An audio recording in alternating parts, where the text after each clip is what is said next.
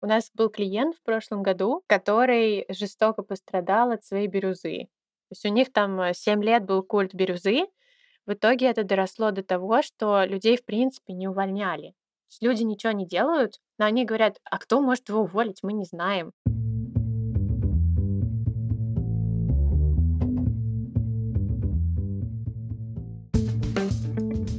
Привет, я Юра Агеев, и это 230 выпуск подкаста Make Sense. Вместе с гостями подкаста мы говорим о том, что играет важную роль при создании и развитии продуктов. Люди, идеи, деньги, инструменты и практики. И сегодня моя собеседница Валерия Розова. Мы поговорим о том, какие есть сценарии попадания в руководители и какие сегменты руководителей можно выделить. Обсудим, какие общие шаблоны поведения есть у руководителей и еще поговорим о компетенциях, оценке и эталоне для руководителя. Подкаст выходит при поддержке конференции по менеджменту продуктов Product Sense. Лера, привет! Привет, привет. Расскажи немного про себя, пожалуйста. Это очень интересный вопрос, потому что я сейчас писала два эпизода своего нового подкаста и шесть раз повторила абзац о себе в трейлере, в интро, в аутро и так далее. Меня зовут Валерия Розова. Я предприниматель, продукт-менеджер, основательница компании Typical. Typical — это платформа для развития команд руководителей. И, в общем-то, наша миссия — растить устойчивые команды и бизнесы, чтобы в мире было больше осмысленных проектов, довольных своей рабочей жизнью людей. Супер. А расскажи, за счет чего вы это делаете? Это долгая история на отдельный подкаст. Мы вообще начинали как компания, которая пытается сделать такой щегловский найм, более осмысленный, более цифровой, более измеримый, и занимались наймом только цифровых людей, а именно продуктов и дизайнеров. Потом мы немного разочаровались, а точнее не немного, а довольно сильно разочаровались в этом бизнесе, потому что все таки найм сейчас похож на посев газона. Это когда ты везде кидаешь семена и надеешься, что где-то прорастет, а не на какой-то понятный, измеримый, осмысленный процесс. И мы свою бизнес-модель изменили и стали заниматься реализацией больших долгосрочных проектов для компаний в области управления талантами. Например, мы оцениваем топ-менеджеров или других руководителей, э, меняем организационные структуры, разрабатываем системы талант-менеджмента, то есть там придумываем, сколько когда людей надо нанять, каких они должны быть компетенций и грейдов. И сейчас э, мы занимаемся этим уже два года, и мне кажется, грядет новый виток роста и развития нашей компании, и мы планируем весь тот опыт, который получили, более в цифровой продукт э, упаковать и создать настоящую платформу, куда руководитель или команда могут прийти и там э, дружно прокачаться, вырасти, сделать свою работу более эффективной. Класс. Слушай, из того, что я знаю, вы давно делаете шаги в этом направлении. И один из них это был опрос на 110, кажется, руководителей, в котором вы пытались выяснить, что вообще руководители думают о найме и развитии. Ты знаешь, тяжело, может быть, назвать это прям шагом к созданию цифрового продукта, но действительно исследования всегда для нас были важным инструментом и привлечения клиентов, и собственного интеллектуального развития. И действительно, да, вот в этом году летом мы выпустили результаты такого опроса. Там поучаствовали 110 руководителей, рассказали нам про то, чем они живут, чем дышат, про свои проблемы, компетенции, про медиапотребление и так далее. Давай попробуем, точнее, ты попробуешь озвучить какие-то ключевые инсайты из этого опроса. Топ-3. У меня такие инсайты патолога-анатома будут, я сразу всех предупрежу. То есть мне интересно искать проблемы. И для меня всегда разговор о проблемах — это, собственно, и есть инсайты. И поэтому многие вещи, которые я отмечу, наверное, будут э, связаны скорее со сложностями. На что мы обратили внимание? На то, что все руководители как один говорят, что вот soft skills важнее hard skills. Но при этом, когда мы их спрашивали, окей, какие там топ-3 компетенции нужны руководителю, никто вообще не отметил управление людьми. И это меня поразило да, то есть как будто все понимают, что, ой, да-да-да, надо заниматься софтами, да, но при этом там, управление людьми почему-то туда не входит. Это был важный инсайт. Еще один важный инсайт — то, что люди чувствуют себя довольно разочарованными, как мне кажется, в системе целеполаганий, ОКР, KPI и вот это вот все, и гораздо больше ценят э, прямую обратную связь от своих сотрудников как от своих сотрудников, так и от своих руководителей. Да? То есть выполнить какой-то KPI для них менее круто, чем получить похвалу от босса или же, наоборот, получить какой-то прямой фидбэк, что все надо улучшить. Это тоже интересный инсайт, потому что, а, ну, много же на рынке вообще всей этой чехарды вокруг ОКР, да, и всегда казалось, что люди в это верят, люди этим пользуются как инструментом оценки там, успешности своей работы, но опрос нам показал, что это не совсем так. А еще один, как мне кажется, довольно очевидный вывод, но тем не менее, и тут э, с тобой интересно про это поговорить, что руководители не любят конференции. Так, это почему? К сожалению, формат, который мы выбрали, это опрос, и мы не всегда могли задать им вопрос, почему, да, зачем, объясните, прокомментируйте. Поэтому я тут, наверное, не отвечу, но меня это глубоко удивило, потому что среди огромного количества руководителей, которые я знаю, люди часто ходят и к тебе на конференцию, и на какие-то другие конференции. И эм, это было для меня чем-то новым. Может быть, знаешь, это связано с ковидом, угу. и с тем, что конференции как бы перешли там многие в онлайн-формат, и, может быть, они больше комментили как бы формат, а не сам факт того, что им не нравятся конференции. Mm, интересно. Но это был вопрос про то, какой формат обучения правильно понимаю, они считают не самым эффективным? Нет, вопрос там, а, расскажите, ходите вы на конференции или нет, находите а. ли вы их полезными. Но я думаю, что здесь сильно повлияло то, что сейчас все конференции — это онлайн в первую очередь. Слушай, ну вообще это интересный вопросик. -то. Сейчас вернемся к основной теме. Ну просто мы делали мероприятие закрытое, такое Product Sense Leadership Forum, на котором собирали там CPO, и я даже тебя, по-моему, тоже несколько раз-то приглашал, но, по-моему, не получалось у тебя тогда попасть на него. Вот, но не суть в том, что те ребята, которые были там, 80% действительно не ходили на конференции. Ну, то есть... Это очень круто, что ты это говоришь, потому что ты сам переходишь к еще одному инсайту из нашего опроса, что руководители не любят конференции, но они дикие фанаты всяких закрытых метапов. То есть там, где да. есть закрытый метап, и где я точно знаю, что будут мои то, что называется peers, да, ребята uh-huh, такого uh-huh. же грейда, как я, люди с такими же проблемами, как я, они все проголосовали за это, сказали, что они это обожают, любят, ценят и понимают от этого пользу. Слушай, вот интересно, а было ли в этом вопросе что-то вот про общие проблемы руководителей, общая боль. И была ли какая-то такая найдена, озвучена? Ну, конечно, э, самый главный блок боли связан с приоритизацией нехваткой времени. Угу. Во всех э, влетает э, огромное количество задач, и не у всех есть компетенция грамотно с этим работать с точки зрения приоритетов, и это то, о чем говорили все. Второй блок проблем был связан с тем, что компетенция поиск точек роста и поиск новых бизнес-возможностей довольно сложная для освоения, и ее тоже почти ни у кого нет.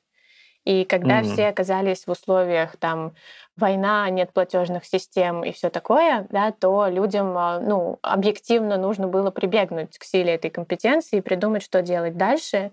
И многие особенно остро почувствовали нехватку того, что называется у нас поиск точек роста в продуктовой среде и так далее.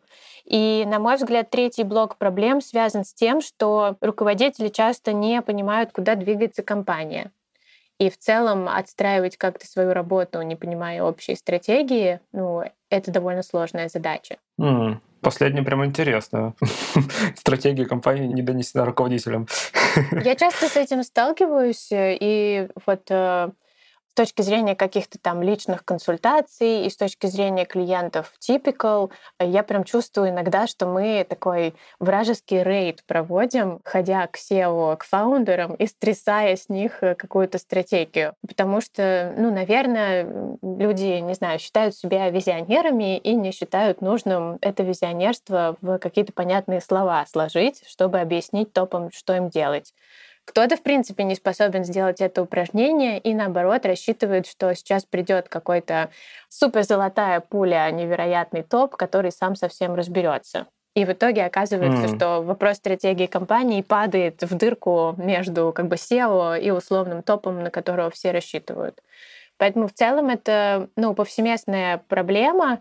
Очевидно, что у каких-то гигантов вроде там Мегафона или МТС а, с этим дела обстоят получше, просто потому что они давно на рынке, и у них уже есть привычка работать со стратегией. Но там, как мне кажется, есть другая немного проблема обтекаемости этой стратегии, да, и а, попыткам, ну, реально вот из этих больших слов, больших денег вычленить, а что конкретно ты можешь сделать, если ты, например, не семио, да, а ты там семио минус два, но при этом ты все равно лидер своей команды. Ой, вот эти вот минус один, минус два, минус три. Подожди, а решение? Какие-то. Вопросы? Ну, вот интересно, да. Вот есть проблемы, окей. Решения, они, получается, тогда у каждого свои. Ну, то есть я понимаю, что нет серебряной пули для всех проблем, даже для одной проблемы, одной и той же у разных руководителей. Но вот люди продолжают жить в этом. С точки зрения опроса и того, спрашивали ли мы у них, о, как вы с этим да. живете и что вы делаете, к сожалению или к счастью, это не было предметом исследования, поэтому мне тяжело какие-то данные предоставить. Но с точки зрения того, что я вижу, что люди к этой проблеме перекладывают подорожник, который называется стратсессия. И иногда таких подорожников много. Блин, интересно подорожник страцессия.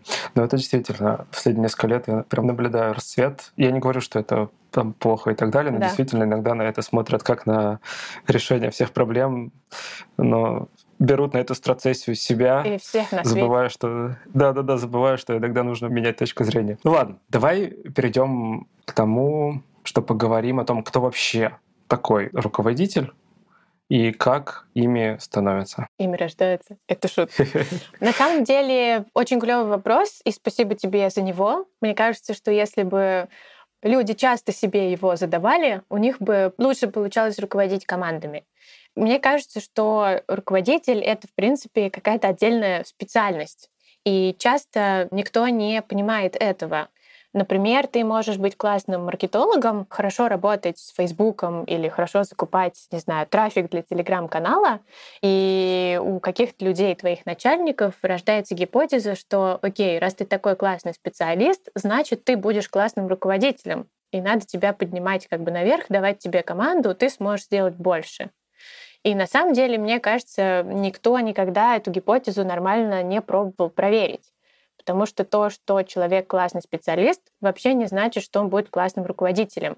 Как мы все знаем, если человек э, классный практик и классный предприниматель, это еще не значит, что он будет классным лектором, преподавателем или кем-то еще. Угу. Да? Это разные роли, и, на мой взгляд, вот э, руководитель — это человек, который отдельно идет по треку руководителя и им становится. И при этом там есть разные сегменты, да, наверное, есть сегмент, э, ну, я руководитель-новичок, я недавно стала руководителем, у меня там один-два человека в команде в подчинении. Я пока пытаюсь разобраться с тем, как, какие тут инструменты вообще применять, да, и, и что из того опыта, который у меня есть до этого, опыт практический, опыт образовательный, можно применить в этой работе.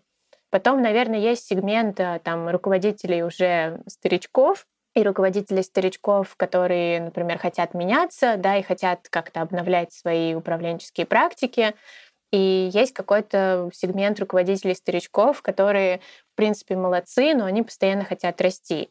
Вот если отвечать на твой вопрос, откуда руководители берутся, то, мне кажется, они должны долго готовиться, запекаться и все такое, прежде чем они приступят к этой деятельности. А если говорить уже, как их можно там сегментировать или как выглядит их руководительский э, маршрут, то это вот ну, такие три сегмента, по крайней мере, то, как я для себя это выделяю, и моя команда, когда мы с ними работаем. А вот смотри, вот к этим трем сегментам, а там были руководители-старички, которые не хотят меняться? Потому что, мне кажется, такие тоже есть. Да, но знаешь, э, а что мы с ними сделаем, кроме простого информирования? Ну, наверное, есть какой-то сегмент руководителей, которые думают, что все клево. Даже не, наверное, а они точно есть, ты прав. Угу. Окей. Прежде чем перейдем э, к этим сегментам, интересно было поговорить про сценарии того, как э, люди руководителями становятся. Ну, опять же, на моей практике, не супер широкой, личной, действительно часто бывает такое, что берут классного специалиста и давай, погнали. ну, давай ты будешь теперь руководить, я не знаю, среди программистов там тем лида назначают, кого-то, может быть, в менеджеры выбирают, и давай, руководи. Это такой, не знаю, что ли, знакомый, опять на моей практике путь. А есть еще же институты, которые учат менеджменту. Я вот не знаю, что потом происходит с теми менеджерами, которые учатся там, если честно. Ну, мне кажется, что сценарий, который ты описываешь, это э, такая суровая правда. В основном так и происходит. Но ты классный спец, тебя повышают. Иногда даже против твоей воли как э, я выяснила на своей практике. Что касается какого-то специального руководительского трека, это не значит, что ты должен с 18 лет обучаться менеджерству или руководству. Это вполне нормально, если ты классный специалист, но прежде чем стать руководителем, ты проходишь какую-то деквалификацию, которая может быть в виде, не знаю, где-то MBA, да, и это частое, uh-huh. частое решение для специалистов, которые никак не были связаны там с бизнес-дисциплинами или с управлением людьми, пойти провести год-два на MBA, чтобы вернуться к руководящей функции уже более осознанным. Есть, например, эм, великий управленческий консалтинг, там McKinsey, BCG, Bain, и у них, когда ты двигаешься по треку и растешь там от младшего бизнес-аналитика до партнера, у тебя в этом маршруте есть обязательно MBA, за который тебе платит компания. И этот MBA происходит как mm. раз перед тем, как ты вступишь в менеджерские позиции. Потому что помимо того, что ты умеешь классно работать в Excel, делать слайды и защищать презентацию перед клиентом, тебе надо еще разобраться, а как сделать так, чтобы это делала твоя команда. И для этого тебе может понадобиться что-то дополнительное. Вот, то есть первый сценарий — это ты классный парень, погнали, будешь тут всем руководить. Второй сценарий — это когда мы там классного специалиста можем дообучить чему-то, управлению людьми в частности, да. И третий сценарий действительно, наверное, когда ты с пеленок учишься там на менеджера, есть, мне кажется, хорошие институты, хорошие бизнес-школы, которые справляются с такой задачей. Но если ты там условно учился, не знаю, в какой-нибудь менеджерской шараге и приходишь, говоришь, я буду гендиректором, наверное, это а, может быть странно. У разных э, международных компаний, больших FMCG-компаний, ритейлеров, там из серии Coca-Cola, Metro, PepsiCo, L'Oreal, есть такая штука, которая называется Management Trainee Program. Может быть, ты когда-то про это так. слышал? Нет, не слышал, расскажи. Они набирают студентов на, ну, как бы вчерашних студентов, выпускников уже, на эти программы. И эта программа длится там от двух до четырех лет.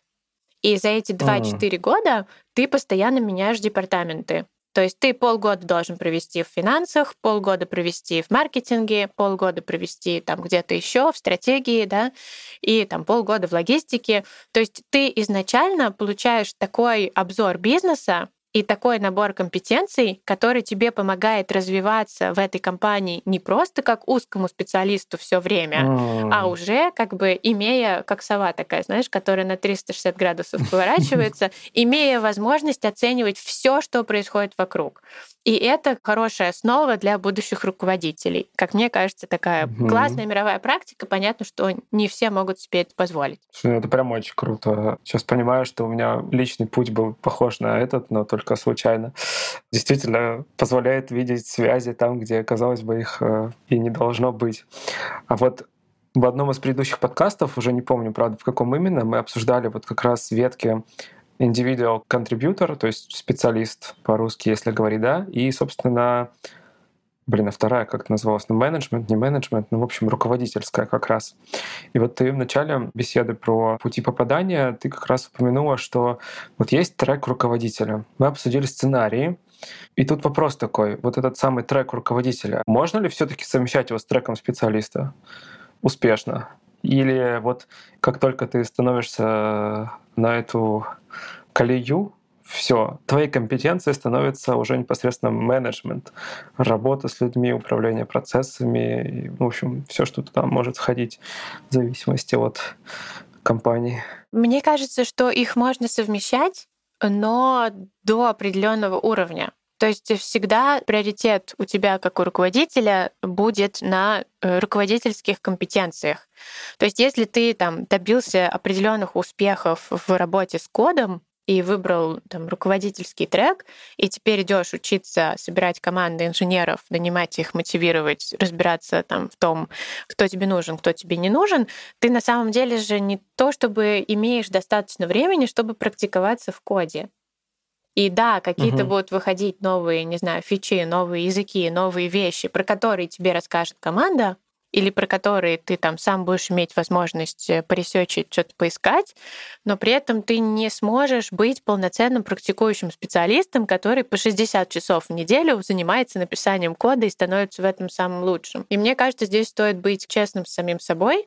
Очевидно, что там семио будет знать, что такое ТикТок и какие там принципы работы с этим ТикТоком, но специалист, который только на ТикТоке фокусируется и целыми днями сидит с ним, разбирается, знает, знает там всех инфлюенсеров и так далее, ну, они просто не в равных условиях. Ни в коем случае я не рекомендую там, и не советую никому стагнировать э, в своей специализации, когда вы становитесь руководителями.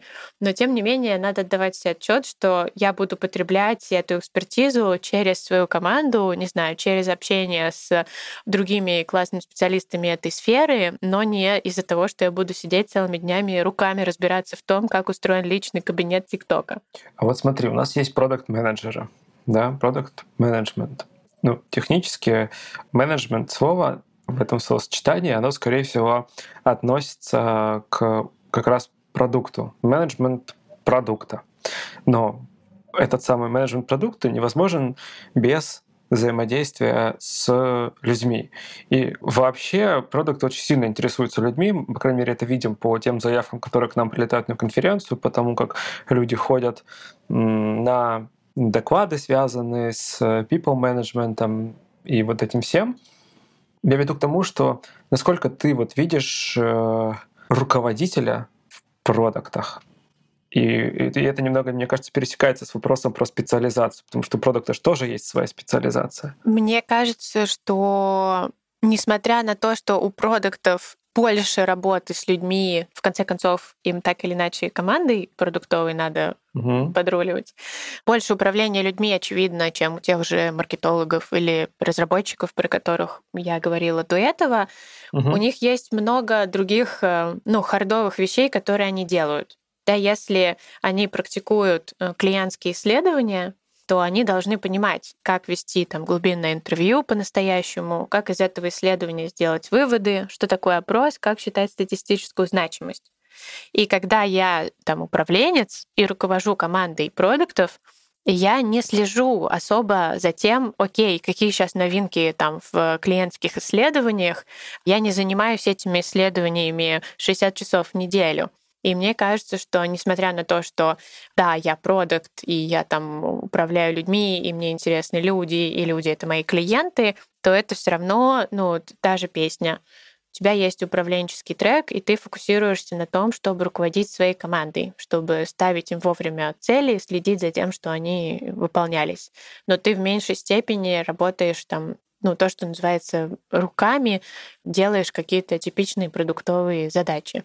Есть очень крутые специалисты, продукты, Многие ругаются на это название, но тем не менее, да, технические продукты, давай говорить так. Mm. То есть это ребята, которые со сложными системами могут работать, да, с там, ML-моделями, делать какие-то прогнозы и так далее. Это их специализация. Да, инфраструктурные еще решения. Да, да, да, инфраструктурные, архитектурные решения. Они на этом специализируются, им надо знать там все новинки, что там происходит, да, и они могут быть, э, ну, супер-синьор специалистами в этом не управляя людьми.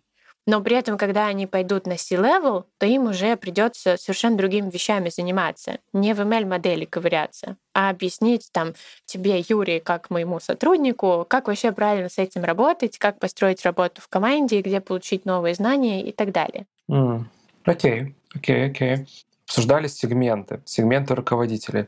Попал недавно, не знаю, что делать. Я, в принципе, работаю, и все, оно как-то идет, и ну, наверное, можно двигаться дальше. И я вот э, работаю давно, и мне очень хочется развиваться, но тоже не очень понятно, что делать руководителю. Звучит вообще так, как будто руководители все время не понимают, что им надо делать в плане развития и того, что им надо делать. Нет? Да, мне кажется, ну, собственно, моя компания и появилась, и развивается как раз потому, что есть, как мне кажется, такая рыночная потребность. То есть э, на руководителя, как на родителя, знаешь, принято скинуть все самое сложное и ждать, что он с этим сам как-то там разберется. Mm. Проблемы начинаются на этапе формирования там каких-то обязанностей, целей и продолжаются действительно на этапе обучения и того, где мне вообще брать новые знания, как мне учиться. А некоторые руководители думают, что это вообще учиться стрёмно, ведь я же уже руководитель, зачем мне учиться? Ну, сейчас спасибо, кстати, и конференциям, и образовательным продуктам, этот тренд все меньше, но тем не менее среди таких взрослых там руководителей, которые 20 лет занимаются управлением, он все равно есть. Вот. И это большая проблема, мне кажется, что эта проблема существует, и люди пытаются хоть какие-то решения найти для себя. В том числе отсюда появляется вот это все куча коучей там и все такое. И я на самом деле не всегда верю, что это хорошее решение, это работает. Ладно, у меня отдельное отношение к коучам, но, в общем, mm.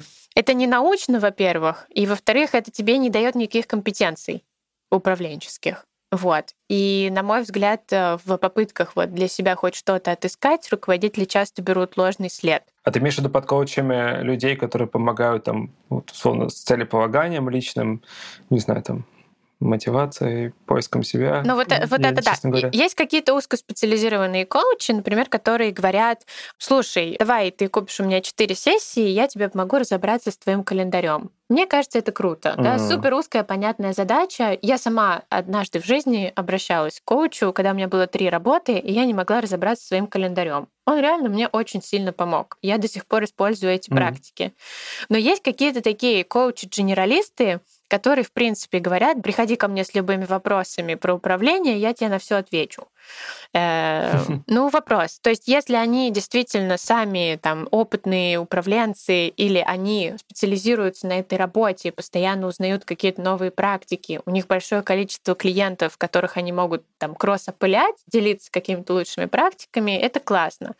Но все же вот этот институт коучерства, он часто про то, чтобы рассказать тебе, Юра, ты просто офигенный, у тебя все получится и так далее. И на самом деле от этого есть какой-то краткосрочный результат, но при этом компетенции от этого никаких не появляется. Слушай, это звучит как будто бы это такой консалтинг на минималках, личный такой, нет? Ну, наверное, знаешь, если есть какие-то научные вещи, нам легче им давать определение. Когда вещи не научные, в терминологии можно запутаться, поэтому тяжело хорошо, сказать, хорошо, что да. это именно. Тогда не будем. Да, каждый называет себя как хочет. Мне кажется, что классное решение учиться у своих э, перов, мы сегодня про это уже говорили, да, круто учиться у специалистов той же специальности, что ты, или потому что там семьо, который руководит командой маркетологов, и ты семьё, и у тебя есть команда маркетологов, вам есть о чем поговорить и есть э, что перенять друг у друга. Да? И мне кажется, что вот такое там обучение, если его кто-то модерирует, и если у тебя есть критическое мышление, чтобы фильтровать, что тебе наговорили, что применимо тебе, что нет, это классный инструмент, вот. Мне кажется, что всякие MBA, E-MBA хорошего уровня, то есть в проверенных бизнес-школах, которые есть там в рейтинге Financial Times, это тоже хорошая тема, потому что недавно, по-моему, была какая-то новость о разоблачении университета Синергия, или как он называется. А про то, что там все мошенники, и теперь now it's official, как говорится. Ну, можно вляпаться, если ты попадаешь в ну, какую-то программу MBA, EMBA, которая просто не валидирована никем, и ты не знаешь, что там будет за качество. MBA за три дня. Вот. Ну, кстати, про MBA я вклинюсь немножко. Ну, то есть это действительно такой, знаешь, один из позывов, который я наблюдал, по крайней мере, тоже среди там, своего окружения. Вот человек работает, работает, такой, надо на MBA. Вот интересно, знаешь, что, а какие вот Получается, что ты уже одно упомянула, это работа с коучем, второе — это вот работа с MBA. Какие какие-то общие такие шаблоны поведения, может быть, ты наблюдала по рынку у руководителей, которые пытаются как раз справиться вот с этим разрывом, который они ощущают? Ну, коуч, любой попавшийся MBA, любые попавшиеся курсы. Так. Вот одно время угу. стало популярно, э, педалировалась вот эта история, все как продукт, толстовка как продукт, и вот это вот. Да-да-да, было. И, и все руководители, HR, CMO начали приходить ко мне на интенсив по продукту и говорить, я хочу научиться продуктовому менеджменту. Я говорю, господи боже, зачем? И они говорят, потому что я хочу отнестись к HR как к продукту или там к маркетингу как к продукту.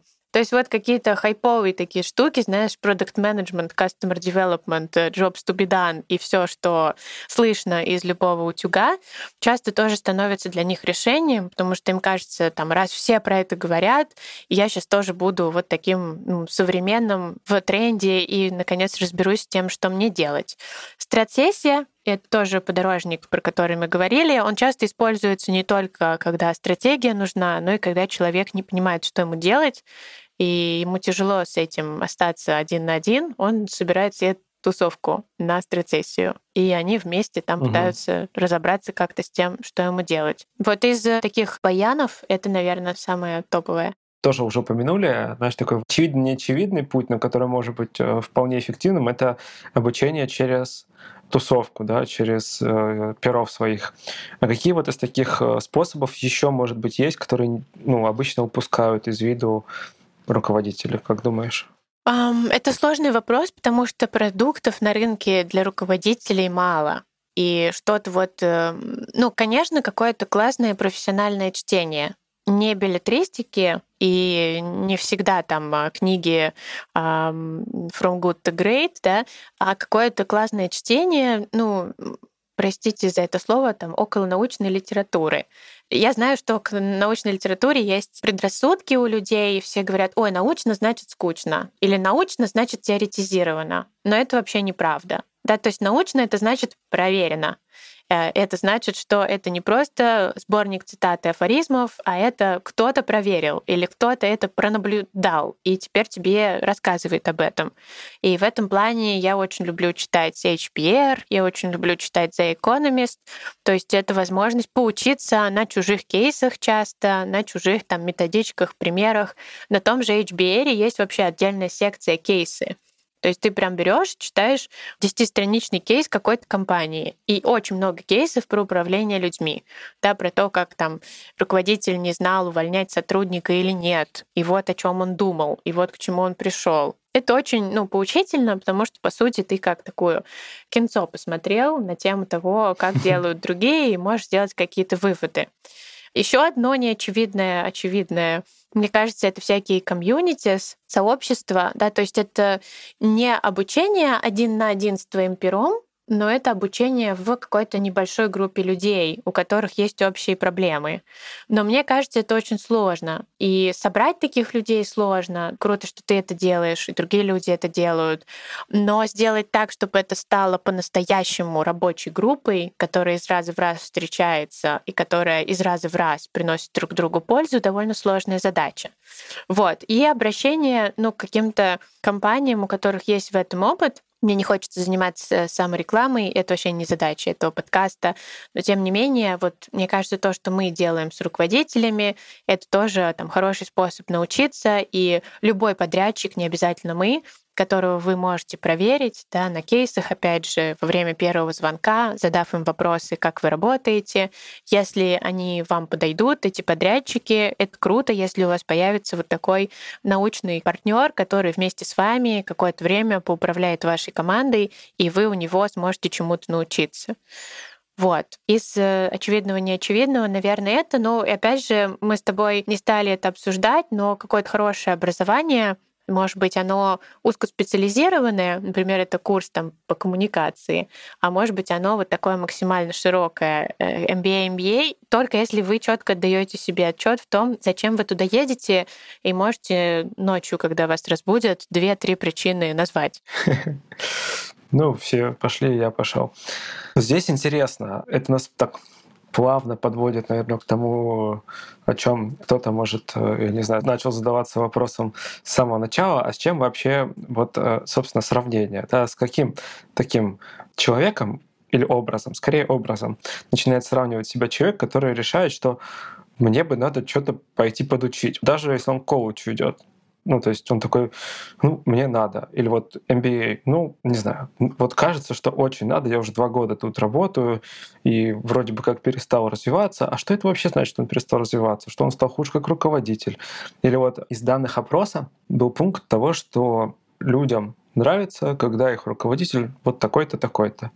И вопрос-то, собственно, в том, а можно ли разделить понятие хорошего руководителя и нехорошего руководителя? С чем вообще вот идет сравнение?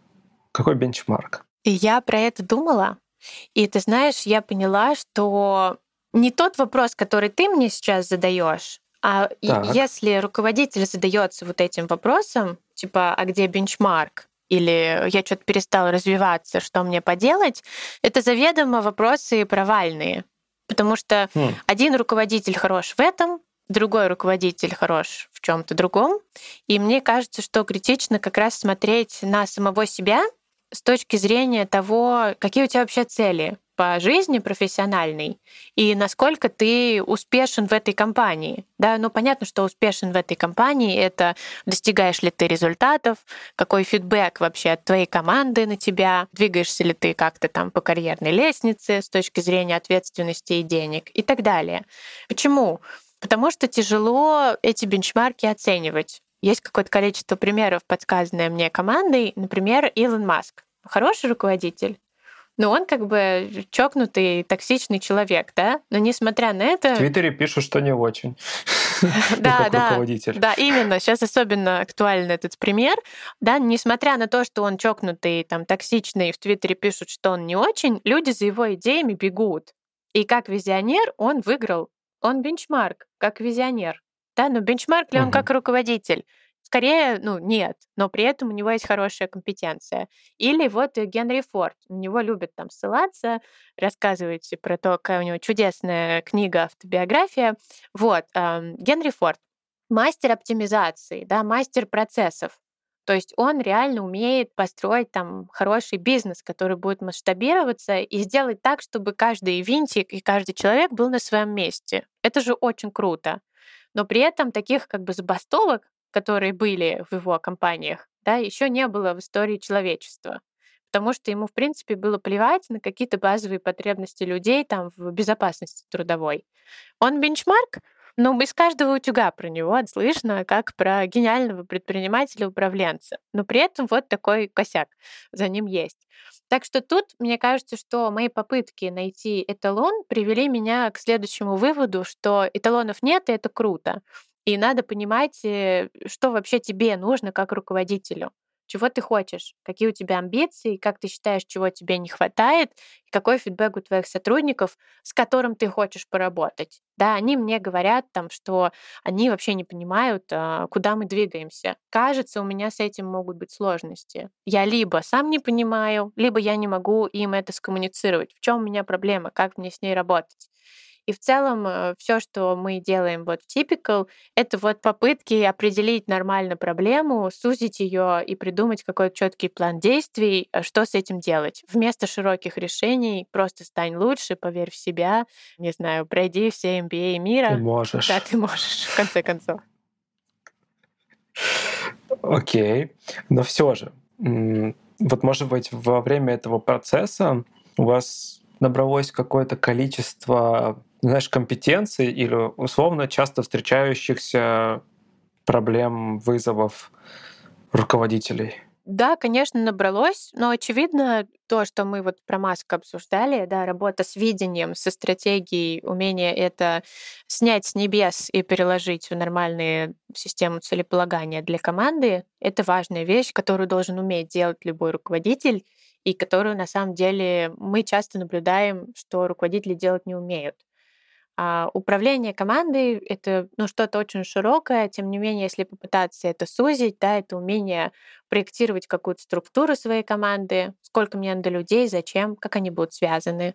Это умение эту команду искать, нанимать, это умение этой команде поставить какую-то адекватную систему мотивации. Здесь речь тоже не про печенье и не про ор, какие мы успешные, а про какие-то конкретные инструменты. Там пусть это будут где-то деньги, где-то что-то еще. Вот, э, это тоже ну, большая область компетенции руководителя, которой он должен обладать. Все, что мы называем софт-скиллами, я ненавижу понятие софт-скиллов, но это тоже отдельный подкаст.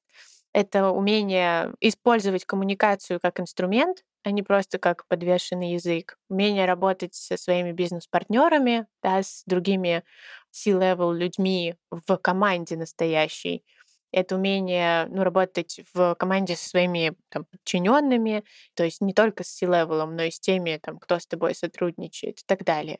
Вот какие-то такие вещи, про которые мы чаще всего говорим руководителю и в которых мы чаще всего видим БЗРы, ближайшие зоны развития. Хм. Относительно тоже, наверное, где-то год, может, полтора назад весьма популярны были тесты ну вот Хоган, я знаю, и еще один, по-моему, какой-то был. MBTI, Adizis. Сели. Не, нет, вот, э, э, эти, вот Adizis прям совсем достаточно давно уже был, но он все еще держится, мне кажется, за счет своей простоты. MBTI, он просто большой, там много вопросов. Это тоже нужно осилить. По-моему, какие-то силы тоже были. Вот э, Клиффорд, ну, в общем, uh-huh. не помню точное название, но тоже там было. Суть в том, что вот ты проходишь этот тест, он дает тебе описание того, какой ты там есть. Это мне подводит этот вопрос, и, собственно, про оценку руководителей. Вот есть тесты, которые позволяют тебе что-то узнать про себя как личность, и там в некоторых из них зашиты в том числе какие-то качества руководителя. А есть история с тем, что тебя могут оценить твои... Мне вот не нравится слово подчиненные, ну вот да, да, люди, которым ты руководишь, коллеги, сотрудники, не знаю. Вот. А есть еще, наверное, все-таки в целом подход к оценке руководителя или нет? Вот можно ли вообще оценить руководителя? Потому что вот ну, несколько минут назад ты говорила, что у каждого будут свои собственные вызовы, собственные проблемы. Ну вот, а все-таки. Руководителя точно оценить можно и нужно. Здесь совершенно другой сценарий. То, про что мы говорили с тобой, это как я, как руководитель, понимаю, что я куда-то там не дотягиваю и что мне делать, да? И тогда речь идет, конечно, и про личные амбиции тоже. Но когда мы говорим, что нам в нашей команде надо оценить руководителей, э, мне кажется, что очевидно, зачем мы это делаем. Мы хотим там, не знаю, топ-перформеров, чтобы они а, выполняли там, цели, которые мы им ставим, да, могли достигать тех результатов, которые нам нужны. И поэтому очевидно, что инструмент оценки — это то, что позволяет нам понять, есть ли у них потенциал какой-то да, для роста или потенциал для достижения этих целей. Отдельно хочу сказать про тесты. Есть два типа тестов. Первый тип тестов — это тест на оценку твоего состояния, да, не тебя как личности, но твоего состояния. Юра, ответь на пять вопросов, и я скажу, у тебя есть депрессия или нет, условно. Это, угу. что называется, make sense. Вот. Потому что я да. могу, там, у меня есть выборка. Я знаю, что если ты не получаешь удовольствие от тех вещей, которые ты делал раньше, если ты спишь, ешь там больше нужного, да, то у 95% выборки депрессия. И я могу это диагностировать. Да, это понятный fact-based тест. Тесты, которые нацелены на характеристику твоей личности, насколько ты предприниматель, аналитик, не знаю, там еще кто-то, насколько ты с открытой или закрытой душой подходишь к новым проблемам, это все, ну, супер понятная когнитивная ловушка. Типа, что делают домохозяйки? Они постоянно читают гороскопы. Ну ладно, это немножко такое предрассудочное представление о домохозяйках. Я прошу всех прощения. Кто... Ой, нет, нет. Но тем не менее. Ты знаешь, я просто недавно совсем были на яхте, и тоже девочки читали гороскоп. Ну да, не, не хочется там а, сексизма или предрассудков в нашем подкасте, тем не менее. А, Но люди, есть, да. давай, люди, у которых нет дела, они часто не хотят там лишний раз думать, заморачиваться и ищут какие-то легкие такие решения.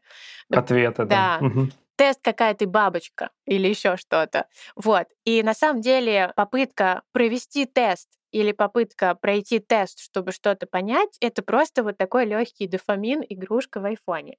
И это вообще не научно, и это не должно быть ни в коем случае применимо для оценки человека.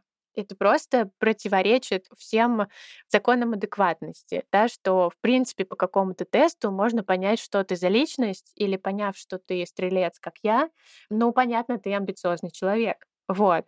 И мне кажется, что это точно no-go. С точки зрения того, что работает, ты уже затронул частично это, но я хочу это расширить. Да, это оценка 360. То есть это то, что тоже mm. применяется там в всяких разных известных компаниях, в том же McKinsey и так далее. Это когда ты себя оцениваешь сам, тебя оценивает твоя команда, тебя оценивает твой руководитель, иногда тебя оценивает еще и там твой клиент, например, и тебя оценивают твои пиры бизнес-партнеры. И исходя из вот такой широкой картины, мы выводим какую-то общую оценку того, что у тебя действительно получается, а что нет. Плюс к этому всегда идет оценка внешним экспертам. То есть помимо того, что тебя оценили люди изнутри, с которыми у тебя уже есть какие-то отношения, круто, если тебя оценит эксперт, именно с точки зрения вот управленческих компетенций, насколько ты справляешься. Да? Это может происходить в форме интервью, в форме решения каких-то кейсов и так далее. И вот такая оценка дает понимание, окей, там, куда человеку расти, чего ему сейчас не хватает, где его зона развития. А вот эти вот управленческие компетенции, по которым идет оценка, это то, что мы чуть раньше обсудили, или же это все-таки вот какой-то индивидуальный набор в компании, по которым она пытается, собственно, и подбирать себе руководителей. Потому что, мне кажется, многие компании в итоге вырабатывают какую-то свою формулу. Даже вот э, ребята из Профи.ру, по-моему, у них то ли было DAO руководителя или что-то такое. Ну да, но это то тоже... Такой образ. Да, я знаю. Я, кстати, один из первых выпусков, мне кажется, твоего подкаста, который я послушала, был с Егором. Вот. Угу. Но речь не об этом. Смотри, мне кажется, что всегда есть действительно свой кастомизированный набор компетенций. Важно только, чтобы это попадало действительно в область компетенций, а не в область эзотерики.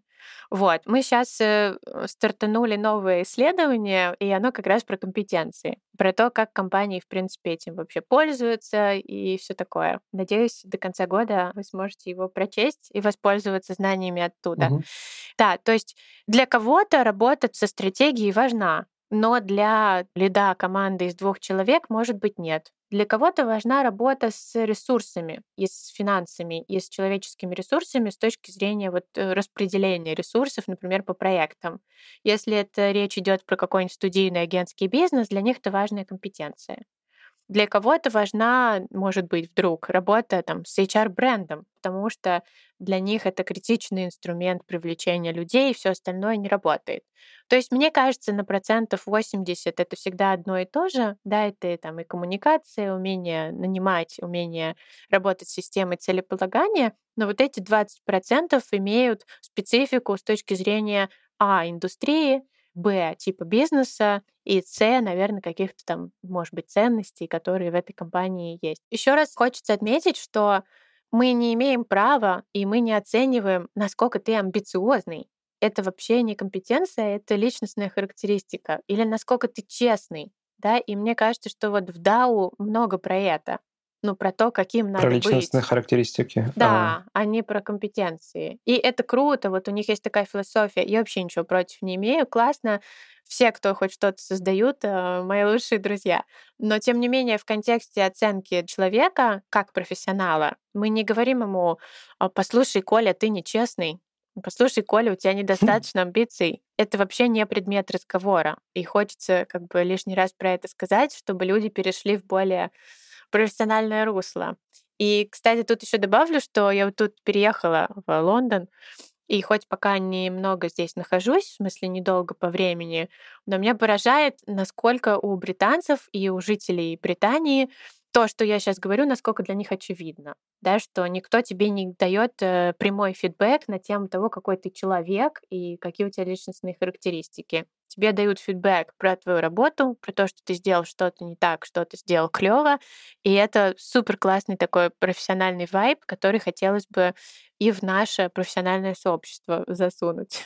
Слушай, ну это вот чем-то напоминает... Э, не читал книжку ни одну по ненасильственному общению, ну так, из того, что я слышал, да, давай так назовем, это как я язык, только язык такой компетентности, да, то есть ты говоришь человеку, только про то, что он делает, а не то, что тебе кажется, ты видишь в этом человеке с точки зрения каких-то психологических характеристик. Да, на самом деле так всегда и было. Ну, типа, появилась какая-то профессиональная коммуникация. Она жила, работала, всем стало от нее скучно. Да, появились там стартаперы, которые всех переодели из костюмов в худи и раздали там им смузи и вот эти все предрассудки. И в этот же момент начали ломаться какие-то системы, которые на самом деле хорошо работали. Например, система профессиональной коммуникации. Да, то есть сейчас история о том, как там Стив Джобс кого-нибудь послал в жопу, а Илон Маск кому-нибудь нахамил, это совершенно расхожая история, которая как бы показывает, что да мы ломаем все стереотипы, видали, как можно работать. И сейчас, мне кажется, тренд, э, я надеюсь, идет на спад и идет назад в какое-то более профессиональное, как ты классно выразился, ненасильственное общение на работе, где никто тебя как бы не гнобит, не осуждает, а просто говорит тебе, как ты мог бы улучшить свою работу. Слушай, я вот с этой точки зрения не думал про это. То есть, если посмотреть вот то, что я услышал, давай, я услышал то, что ну, как бы базово очень иерархичное общение строится, да, ну, то есть э, я начальник, ты дурак. Расхожая, опять же, фраза, я как бы, знаешь, я за пределами IT. Сейчас это можно назвать «я визионер, а ты дурак». Я визионер, да-да-да. Ну, слушай, я, я, если честно, вот профессиональная деятельность моя за пределами IT, она примерно я там не участвовал, вот так скажем. Я сразу как-то так попал после института в айтишечку, и мне было все время комфортно. Но вот те люди, которые приходят э, в IT из других сфер, они прям первое, что они говорят, вау, вау, здесь к людям относятся как к людям. Я сейчас не знаю, как там за пределами этой тусовки, но тем не менее.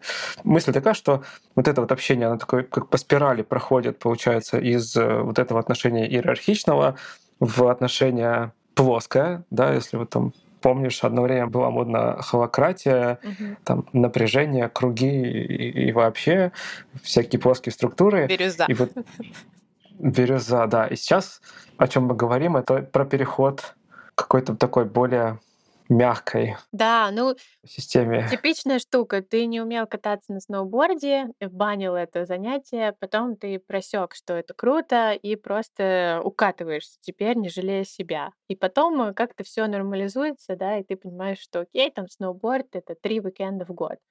Вот. И то же самое со всеми этими концепциями. У нас был клиент в прошлом году, который жестоко пострадал от своей бирюзы. То есть у них там 7 э, лет был 7 э, лет культ бирюзы. В итоге это доросло до того, что людей, в принципе, не увольняли. люди ничего не делают, mm. но они говорят, а кто может его уволить, мы не знаем. Люди не брали на себя никакую ответственность. У нас же бирюза, давайте вместе решать все.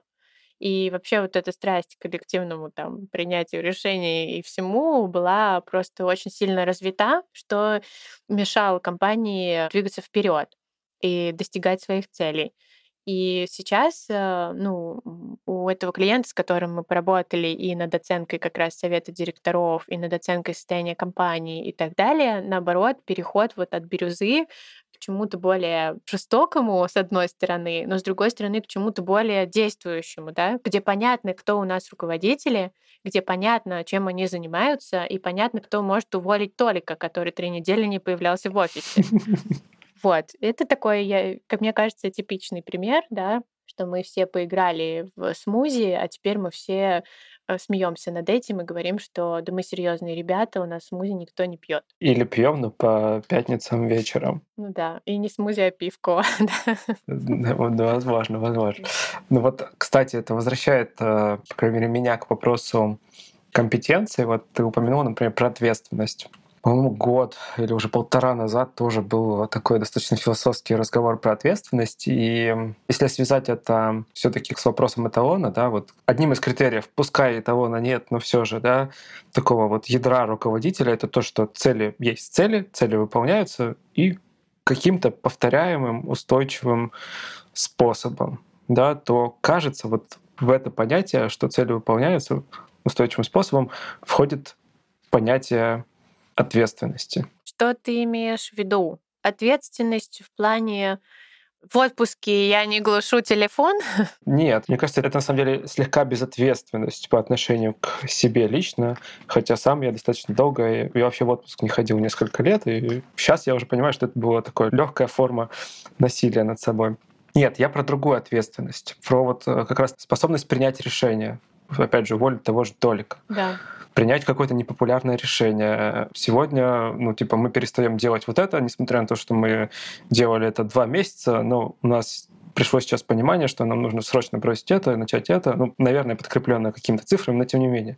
В общем, способность принимать решения и доводить их до конца, даже если они не популярны. Вот я скорее вот в эту сторону про ответственность говорю. Притом еще, знаешь, такую, которая как-то вот изнутри, потому что ты хочешь это сделать, потому что тебе надо это сделать. Понятно? Непонятно? Да, Объясняю. мне понятно, э, в чем твой вопрос. Это возвращаясь к тезису про личные качества. Вот эта ответственность, она как часть компетенций, может ли быть без нее руководитель, или это все-таки то личное качество, которое у руководителя должно быть? Мне кажется, что тут на самом деле в том, как ты описал ответственность, как будто много чего есть. Я вообще пытаюсь быть здесь максимально хирургом для того, чтобы всем угу, объяснить, да. что у нас э, речь как бы типа не про астрологию и внутренний зов сердца, а про что-то более измеримое. И мне кажется, что ты частично сказал про какое-то целеполагание. То есть что такое вообще внутренний зов? Есть такая книга, называется она, по-моему, «Мотивация 2.0» Дэниела Пинка. Всем ее советую. Вот. И, в общем-то, Пинк рассказывает про то, что раньше все думали, что мотивация — это только, знаешь, эм, попить, поспать, поесть. Ну, типа то, что базируется на каких-то инстинктах. Первый этап пирамиды Маслоу. Потом все поняли, что мотивация офигенно работает, когда морковь человеку вставляешь спереди или сзади. И это, собственно, то, что работало там у того же Форда. Вы работаете 60 часов, вам там по дополнительной копейке за каждый час. Офигенно, мотивация, мотивация. Вот. Но сейчас, э, когда много труда не такого механического, да, где человека надо... А умственный, да. А умственный, эта система мотивации не работает. Есть куча научных исследований про то, как людей там запирали с конвордами в одной комнате. Одним обещали деньги, другим не обещали. И тем, кому не обещали, гораздо лучше решали эти сканворды. То есть это мотивация внутренняя. Это то, про что ты говоришь, да? Мотивация что-то угу. сделать. И вот вопрос э, мотивации человека, ну, как мне кажется, тоже может лежать в области каких-то личностных характеристик, но мы можем с человеком профессионально поговорить про мотивацию. Да, когда я говорю с тобой, Юра, какая у тебя мотивация вообще делать этот подкаст? Ты говоришь, блин, Лер, я хочу, короче, людей просвещать, а еще там, не знаю, хочу развивать свой бренд. Ну, как бы офигенно, да? Мы вообще не говорим про то, ты человек великих амбиций или маленьких. Мы говорим про твою мотивацию, нормальная профессиональная плоскость. И мне кажется, что вот вопрос мотивации ты сейчас немножко смейчил с ответственностью. А умение принимать решения тоже, на мой взгляд, не зависит никак от твоих личностных характеристик, зависит от объема опыта и знаний, которые у тебя есть. Я привык, да, или я научился, или я умею вот это делать. Я умею анализировать ситуацию. Умею или нет? Если я не умею, значит, я, ну, вообще-то сложно принимаю решения, потому что отдаю себе отчет в том, что полагаюсь на Господа Бога, а не на данные и на то, что я провел анализ ситуации. Окей, умею ли я коммуницировать свое решение всем остальным, чтобы они пошли и вместе командой его затащили? Не умею? Ну, наверное, у меня проблемы да, с принятием решений. То есть мой ответ такой, что ответственность в том виде, в который ты ее представил, она как бы про две части. Во-первых, про мотивацию внутреннюю, и второе про какой-то набор других умений, навыков, компетенций, чего угодно, что тебе помогает в итоге принять это решение. Здесь еще есть очень интересная штука, знаешь, то, что в английском языке называется ownership, и мне тяжело это перевести на русский. Может быть, ты мне поможешь. Mm. Ну, это когда, дословно, если это владение, да, то ownership — это Владенчество. Да, да. Вот что-то такое. Но э, как бы такое слово, и я тоже часто перевожу да. это на русский язык ответственностью. В чем пример? Да? Я один раз собеседовала парня из э, World of Tanks. И угу. я ему говорю что-то типа, ну сколько ты на это потратишь? И он говорит, а это мои деньги или деньги компании? Я говорю, а какая Ха. разница? Он говорит, ну, если деньги компании, мне плевать, сколько я потрачу. А если деньги мои, то, конечно, там больше тысячи рублей никогда. То есть это то, что, мне кажется, классно иллюстрирует отсутствие оунершипа. что мне, в общем-то, плевать, mm-hmm. сколько я потрачу денег э, богатого, зажиточного World of Tanks. И вот это интересная вещь. И у меня пока не сформировалось э, представление, откуда вот этот э, ownership берется и к чему его можно приписать, личностной характеристике или же там какой-то компетенции. Блин, во-первых, тебе спасибо большое за такую нарезку моего вопроса и ответ на него. Это потрясающе. Про ownership — это как раз, вот, наверное, то, что я не смог донести. Mm. Это вот, вот действительно та часть, когда тебе становится не все равно. То есть вот эта часть, то, что мне хочется называть ответственностью, она заставляет тебя ну, то есть слово заставляет в данном случае, наверное, тоже не очень красиво, но тебе хочется это сделать почему-то. Ну вот почему, я не знаю. И я вспомнил, по-моему, мы даже это же слово ownership использовали в той беседе, когда просто человек берет и начинает это делать. Мне кажется, тут тоже много всего тут есть. С одной стороны, может быть, ты с детства травмированный. Да, тебе мама говорила, «Э, Юра, если ты не доделываешь дела до конца, ты плохой человек. Или там, не знаю, Юра, кто, если не ты? И ты, короче, как бы травмированный. Ну, сори, что я много на тебе разбираю, просто мне кажется, это да, как бы страшного. прикольно тебя представить во всех этих ситуациях, сразу могут какие-то дополнительные мысли родиться. Ну, короче, когда ownership берется вот отсюда, то есть из какой-то там, не знаю, детской ситуации, травмы и все такое, вообще-то сомнительное удовольствие. И вообще-то сомнительный так. результат. Да, потому что может быть ощущение вот этого пережатого крана, где Юра всю дорогу все затаскивает, а потом просто лопается в популярном сейчас бернауте. Вот. А второй момент — это когда у тебя ownership как раз вот от этой внутренней мотивации. То есть, типа, мне это надо, потому что... И тут, возвращаясь к результатам опроса, интересный инсайт, что вообще-то людям не то, чтобы важно было делать продукты, которые там помогают миру и жизнь спасают. И я вот как человек, который делает только такие продукты, реально, я как наивный школьник как бы в это верю, была поражена этому. И вот тут вопрос, когда у тебя есть внутренняя мотивация, что, блин, я сейчас запускаю свой подкаст, потому что я реально хочу, чтобы российские предприниматели узнали про какие-то еще бизнесы, помимо Apple и Samsung, и чтобы они узнали их историю и как они справлялись с неудачами. И это их всех мотивировало. Мне плевать на монетизацию, там, на что-то еще, да, я просто хочу это донести до людей, это у меня такая внутренняя мотивация. А если ты как бы не имеешь внутренней мотивации, идеи там мир улучшить, поправить, то мне сложно понять, откуда может взяться вот этот ownership, да, только если не из-за там травм, денег, чего-то еще. Ну, это нас, кстати, подводит к вопросу мотивации руководителей в целом. Да, вот окей, одна часть — это ownership, э, когда человек ну вот здесь, мне кажется, слово, не знаю, опять же, потому что хочется, потому что верится. Ну, то есть вот такие какие-то понятия, но окей. А есть часть, связанная там с деньгами, с вот этим всем. Какое твое отношение вот, э, к вопросу роли денежной мотивации в жизни руководителя? Потрясающее у меня отношение. Ну, в смысле, Мне кажется, что если что-то человека мотивирует делать классные дела и создавать что-то, это офигенно. И я в этом плане вообще люблю и деньги, и подход к деньгам, и деньги считать, и разговаривать с нашими клиентами про деньги. Но ну, это обязательная часть нашей typical программы. Вот, мне кажется, что если человек ведом деньгами не на 100% только деньги и ничего кроме денег, то в целом это имеет место быть, и с ним можно работать. Вот, что я имею в виду. Что, конечно, там, если человек, скорее всего, ведом только деньгами, он занимается чем-то таким, не знаю, покер старс. Хотя, может, ребята, которые сделали покер старс, фанаты покера, я не знаю, наверное, это так. Ну, типа, не знаю, купи-продай, да? Это часто такой предрассудок, что те, кто занимаются купи-продай, такие посредники, это люди, которые на самом-то деле мотивированы заработком. Но при этом они создают, блин, кучу рабочих мест. Они создают движение угу. денег. Ну, блин, вау, круто, офигенно. Если у них еще есть что-то там за душой, не знаю, желание этот товар там покрасивше упаковать, еще сделать ему красивый сайтик, вообще классно. То есть в целом, если это не злые деньги, которые там про, не знаю, оружие и обиду детей и все такое, то я это всячески поддерживаю.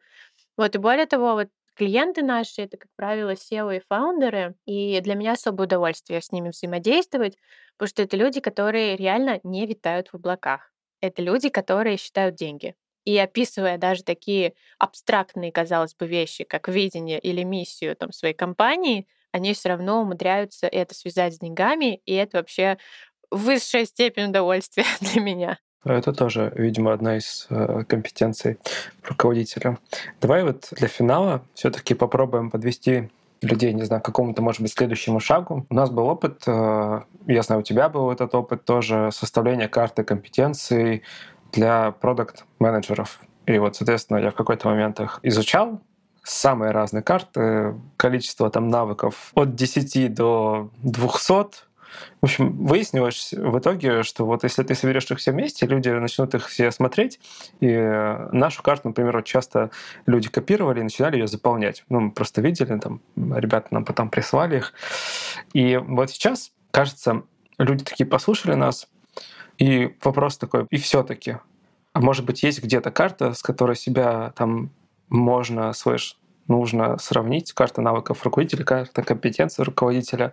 Ты частично уже ответила на этот вопрос в подкасте, но вот давай попробуем какой-то, знаешь, такой call to action для следующего шага. Что все-таки сделать, если этой карты нет, а может быть, она все-таки есть руководителю, который нас слушал? Чтобы все до конца, наверное, уже поняли, что я дикий червяк, понятие компетенции и навыков — это разные понятия. И мне не хотелось бы тоже их смешивать. Угу. Такая есть иерархия. Первый левел — это умение, второй level — это навыки, третий левел — компетенции. То есть умение говорить — это не компетенция. Это значит, что я вот сейчас на интервью смогла открывать рот и связывать как-то предложение.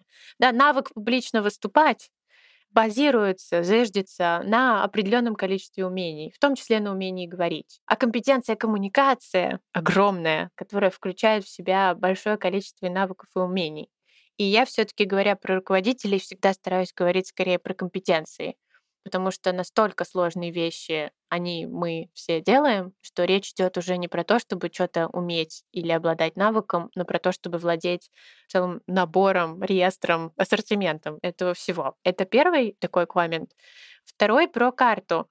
На самом деле офигенная идея, и я вот, э, может быть, к выпуску, не знаю, кстати, когда он будет, ты мне, наверное, потом, может, скажешь, к выпуску подкаста, может быть, даже бы подготовила какой-то список компетенций с описанием, и, может быть, люди могли бы этим воспользоваться для того, чтобы себя как-то хотя бы примерить, оценить. Я бы советовала обратиться точно к профессионалам, к экспертам, Опять же, вот мы сейчас запускаем такую штуку, она будет называться «Поддержка руководителей». То есть, по сути, можно с нами зашерить управление своей командой на какое-то время, да, где mm. мы будем выступать как такой внешний руководитель над руководителем, который помогает тебе с точки зрения там адвайзинга, постановки тебе каких-то задач, разбирательства с приоритетами. То есть, по сути, накапливает вместе с тобой вот эту базу принятия решений, чтобы ты потом плыл дальше сам, уже умея это делать. Может быть, можно обратиться к кому-то еще, кто делает что-то похожее, да, кто, собственно, начнет ваши занятия или вашу работу с того, что, в принципе, вместе с тобой поможет тебе оценить себя и понять твои ближайшие зоны развития. Это, мне кажется, хорошее решение. У нас есть еще такая штука сервис оценки руководителей, но это скорее больше для таких прям C-level людей подходит, у кого уже есть свои руководители в команде, условно SEO. И можно в целом пройти через нас. Мы делаем оценку 360, плюс мы делаем вот оценку внешним экспертам. Мне кажется, что если совсем хочется прям fast dirty экономия, вот это вот все, можно опять же пойти поковырять условно HBR, и по платной подписке за 10 долларов в месяц там есть возможность найти какие-то хорошие карты компетенций, какие-то хорошие, уже даже современные, то есть типа не 98 -го года карты компетенции Питера Друкера, а типа вот э, там в прошлом году мы выяснили, что вот такой набор компетенций важнее всего людям. На что я прошу всех обратить внимание, это, конечно, на качество того материала, с которым вы будете работать. 200 компетенций — это как бы неправда. Такого не бывает. Скорее всего, там все перемешано. И умения, и навыки, и компетенции. И желательно найти какой-то лаконичный список, 8-11 компетенций, действительно достаточно широких, которые будут вам помогать. В конце концов, может быть, пришло время прийти к своему боссу, а у каждого босса есть босс, и спросить, послушай, что ты меня ждешь-то вообще, давай как бы вместе сделаем это упражнение и составим какую-то карту компетенций. Еще я вот уже говорила, что ко мне часто руководители пытаются прийти, типа HR-директора, на мой интенсив по продукту и, короче, научиться продукту. Вот э, не факт, что вы научитесь прям управлять продуктом, потому что у вас вообще нет в этом компетенций, но тем не менее хорошее упражнение, которое я всегда делаю с своими студентами, это составление вот индивидуального плана развития на базе компетенций. И мы начинаем с того, что мы берем и себя везде оцениваем. Типа, насколько клево я там управляю коммуникацией, насколько классно я умею работать с клиентскими исследованиями. И метода такая, что надо описать как бы все плюсы, все минусы. Да, вот за что я конкретно могу себя похвалить. Когда я говорю конкретно, я имею это в виду. Да? Я управляю командой из 10 инженеров, они не жалуются. Круто. Да, или я вообще, когда речь заходит о коде, превращаюсь в помидор. Это там минус. И вот такой методе можно на самом деле пройтись хотя бы для того, чтобы сделать это с точки зрения, знаешь, какой-то психотерапии, понять, что, окей, вот такие компетенции, вот так-то примерно у меня плюсы и минусы разбросаны, где там у меня вообще пробелы, где больше всего минусов. И опять же вопрос, что не обязательно быть идеальным во всем, важно понять, какой сейчас приоритет. То есть если вы очень плохие в увольнениях, но вы увольняете человека раз в полтора года, и у вас команда из двух хм. человек, но учиться, наверное, этому пока не надо, можно там видос посмотреть и хватит. Но если у вас огромные проблемы там, с целеполаганием вашей команды, и вы управляете организацией, где 300 человек, то, мне кажется, надо прямо сейчас закрыть компьютер и пойти разбираться с тем, э, как стать в этом получше, как стать в этом более экспертным. Мне кажется, это отличный совет. Надеюсь, э, во время подкаста, может быть, кто-то услышал такие компетенции. Если нет, он понял, как э, открыть в себе эти слепые зоны. Лера, большое тебе спасибо за очень интересный разговор. Юра, спасибо тебе огромное. Я вообще получила всяческое удовольствие. Вот. Я хожу иногда на интервью, но редко кто задает такие приятные вопросы, когда я прям сижу и мне надо подумать. Очень классно. Спасибо. Это был 230 выпуск подкаста Make Sense. Сегодня вы слушали Валерию Розову и меня, ведущего подкаста Юру Агеева. Если вам понравился выпуск и вы считаете информацию, которая прозвучала полезной, пожалуйста, поделитесь ссылкой на выпуск со своими друзьями, коллегами, знакомыми. Оставляйте комментарии, ставьте лайки в сервисах, где слушаете подкаст. Это поможет большему количеству людей узнать о том, что он существует. Спасибо, что были с нами. До следующего выпуска. Пока.